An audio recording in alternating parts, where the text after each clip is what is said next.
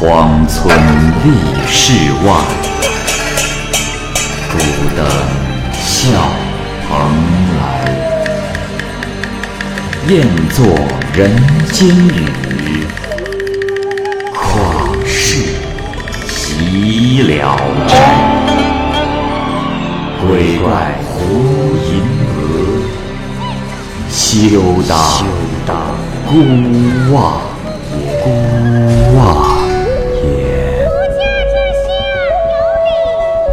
白话《聊斋故事》，《聊斋故事》之爱奴，蚂蚁播讲。河间人徐生在恩县教书。腊月初回家的途中啊，偶遇了一个老头，仔细的端详了他，然后说：“徐先生停课了吧？呃，明年呃会去哪儿做老师啊？”徐生说：“啊，呃，还在老地方。”老头说。呃，是这样，我叫施敬业，有个外甥想要聘请一位好老师，呃正同我到东同去聘吕子莲先生，但是他已经收下了蓟门某人给的聘金。呃，先生如果肯屈就，呃，酬金会比恩县多一倍。徐生说自己已经接受了恩县的聘请，并就此推辞。老头说：“啊，原来是这样啊！先生真是守信用之人呐！呃，然而离新年还有一段时间，我是真心实意的愿出一两黄金作为聘金，呃请您暂时留下教他，明年。”再另行商议，不知先生可否啊？徐生想了之后同意了。老头下马呈上了聘书，并说：“多谢先生，我们村子离这儿很近，呃，只是宅院不大，喂养牲口啊有些困难。呃，请先派下人和车马回去，我们慢慢的走回去也行啊。”徐生依他所说，把行李放在了老头的马上。大概三四里路过后，天色渐暗，这才到了他家。门上镶着水泡形黄色铆钉，安着寿环，俨然是世家大族。老头叫外甥出来拜见。那外甥啊，看长相是位年纪方才十三四岁的少年。老头说：“多谢先生了。”我妹夫蒋南川做过指挥使，只留下这么一个儿子，人很聪明，就是娇惯坏了。若是能得到先生一个月的精心教导，一定会胜过十年呐。不久，老人家就命人摆上酒宴，菜肴相当的丰盛华美，斟酒添菜让客都是丫鬟来做。这时，有一个丫鬟拿着一壶酒站在了旁边，年纪约十五六岁，风流标致。这徐生啊，暗自心动。酒宴结束，老头命人安排铺床给徐生，然后才告辞离开。第二天天还没亮，孩子就出来跟老师学习。徐生刚起床，丫鬟就端来毛巾、脸盆，服侍他洗漱。还是那个端壶的丫鬟。自此，每日三餐皆由这个丫鬟伺候。到了晚上，丫鬟又来清理床铺。徐生问：“啊，敢问家里没有男仆吗？”那丫鬟笑着不回答，铺好了被褥就走了。次日晚上再次出现，徐生渐渐与他熟络。便同他说了轻浮的话，那丫鬟只是笑，却不抗拒。徐生便大起胆子与他亲热了起来。那丫鬟告诉他：“公子，我家没有男子，外面的事都是交由舅舅处理。我叫爱奴，夫人非常尊敬先生，怕别的丫鬟伺候的不干净，所以让我来侍候。只是公子，今天的事，你可一定要保密呀！若是他人知道了，我们两个都没有脸面了。有一天晚上，二人同寝，可是天亮了却没有起来，被公子看见了。徐生非常的惭愧不安。到了晚上，爱奴来说：“公子，幸好夫人尊重先生，不然就坏了。”公子去告了状，夫人赶紧堵住了他的口，好像是怕你听见，脸上没面子，只是告诫我不要在书房久留而已。说完就离开了。徐生很是感激他。然而，这个公子却不用心读书。徐生责骂他，夫人就婉言代为讲情。最初还派丫鬟来传话，渐渐的亲自出来，隔着门和先生说话。往往说着说着就泪流满面，且每夜必定来问公子白天学习的内容。徐生实在是难以忍受，便说：“夫人，我有话实说了。既然放纵孩子懒惰，又责备孩子不用功，我实在不愿做这样的老师。告辞。”夫人派丫鬟来认错，徐生这才为了面子没有走。自教书以来啊，徐生总是希望有机会去登山远眺。却因为宅门紧锁而不能出去。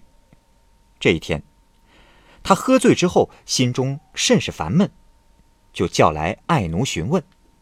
爱奴说：“啊，公子，也没什么事，夫人只是担心公子学业被耽误。若公子一定要出去，只好请您晚上再去吧。”徐生生气地说。这这又是何故？难道我受了人家金钱，就应当被约束在这里憋死？让我夜里出去，到了夜里，我又能去哪儿呢？唉，我早就以吃白饭不做事为耻。算了，酬金还在包袱里，遂将黄金取出来放在桌上，准备收拾行李离开。夫人从屋里进来，相视不语，只是捂着脸哭泣，命丫鬟。将黄金再送回来，开门放他离开。徐生觉得房门很窄，走了几步，阳光射进来，这才发现自己身陷坟墓中，周边寂寥无人。原来啊，这里是一座古墓。徐生非常的害怕，然而心中却感激他们的情谊，遂变卖了黄金，把坟墓赔了赔土，植了树，这才离开。一年后，徐生再次路过这里，祭拜了坟墓，向前走，远远的就看见了施老头，笑着温和着向他问候，并热情的邀请他。徐生心里知道他是鬼，却又很想知道夫人近日的情况，就和他一起进了村，买酒一起喝了起来。不知不觉中，这天色已经黑了。老头起身付了酒钱，便说。公子，呃，我家离这儿很近，正巧妹妹回来了，希望你能光临，为我拔除不祥之气呀。于是，走出了村子，没走几步，就看见了一处院落，叩门而入，并且为客人点上了蜡烛。不久，一位夫人从里面走了出来，徐生才细细的看她，这是一个约摸四旬、光彩照人的妇人。这时，夫人拜谢道：“啊，先生来了，见过先生。我们是衰落的家族，门户萧条，先生施恩于泉下之人，真是无法报答呀。”说完就哭了。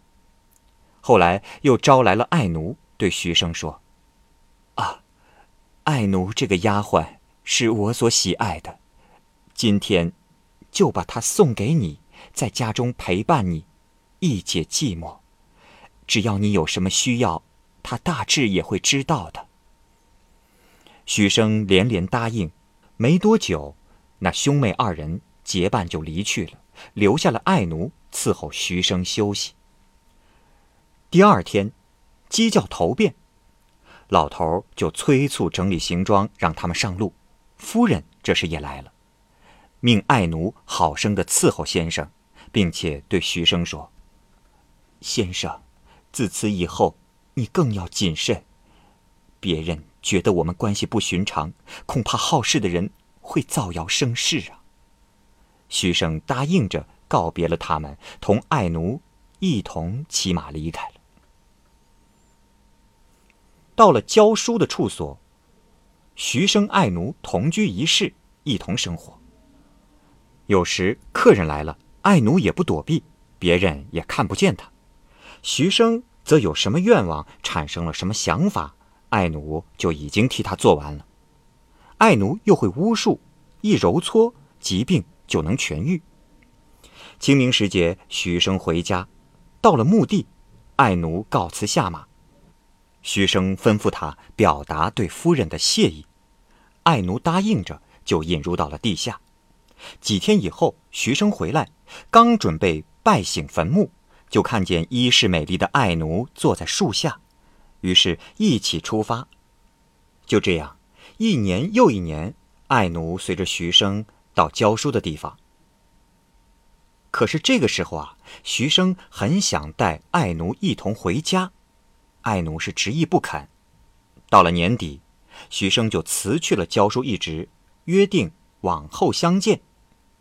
爱奴因不能和徐生一起回家，就送他到以前坐过的地方，指着石堆说：“公子，这是我的墓，夫人没出嫁时，我就服侍她，死后就葬在这里。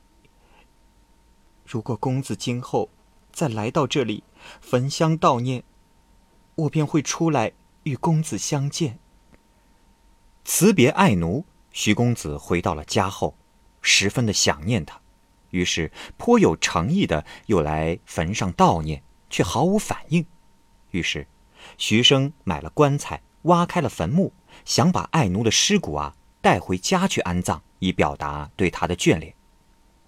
坟墓打开以后，徐生走了进去。看见爱奴仍像活着般，肌肤虽然没有腐烂，可是衣服却早已化成了灰，头上的首饰金串就好像是新制的一样。又看他的腰间缠着几锭黄金，于是就取出来包好，放在了怀里。这才脱下身上的衣服盖在了尸体上，抱着放在棺材里，租了辆车，再回了家去。徐生把棺材停放在一所单独的房子里，盖上了绣花的衣裳，自己睡在旁边，想着愿望兑现。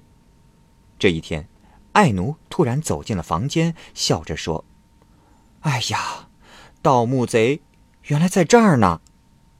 徐生惊喜地慰问他，爱奴说：“公子可好？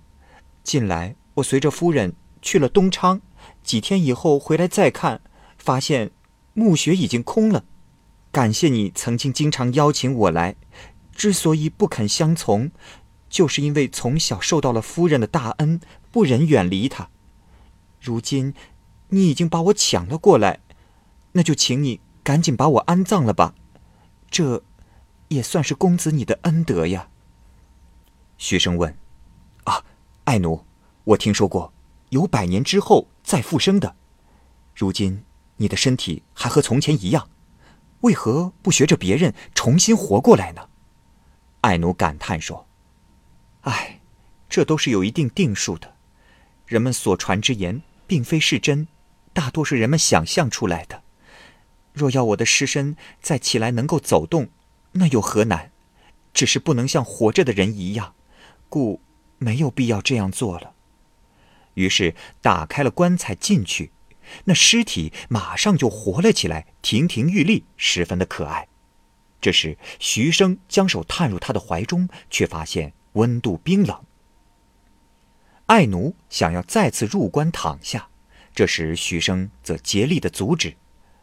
爱奴说：“公子，我从前蒙夫人宠爱，主人从西域回来，得黄金数万，我窃走了，他都没有问我。”后来死了，亲人不多，便放在自己的身上当殉葬品。夫人痛惜我死得早，就又拿出了些宝物入殓。我的身体之所以不腐烂，不过是得了黄金珠宝的余气而已。若是在人世，又何能长久呢？若公子一定要让我的尸身活起来，记住，千万不要逼迫我饮食。倘若灵气一散，游魂也就散了。徐生于是建好了一所房子，与爱奴一同居住。爱奴言谈笑语和从前一样，唯独不进食，不见陌生人。一年多过去了，这天，余生饮酒微有些醉，便拿起了盛酒，强行的灌爱奴。爱奴立马倒地。口吐血水。过了一天，那尸体就已经变腐。徐生悲悔不及，隆重的安葬了爱奴。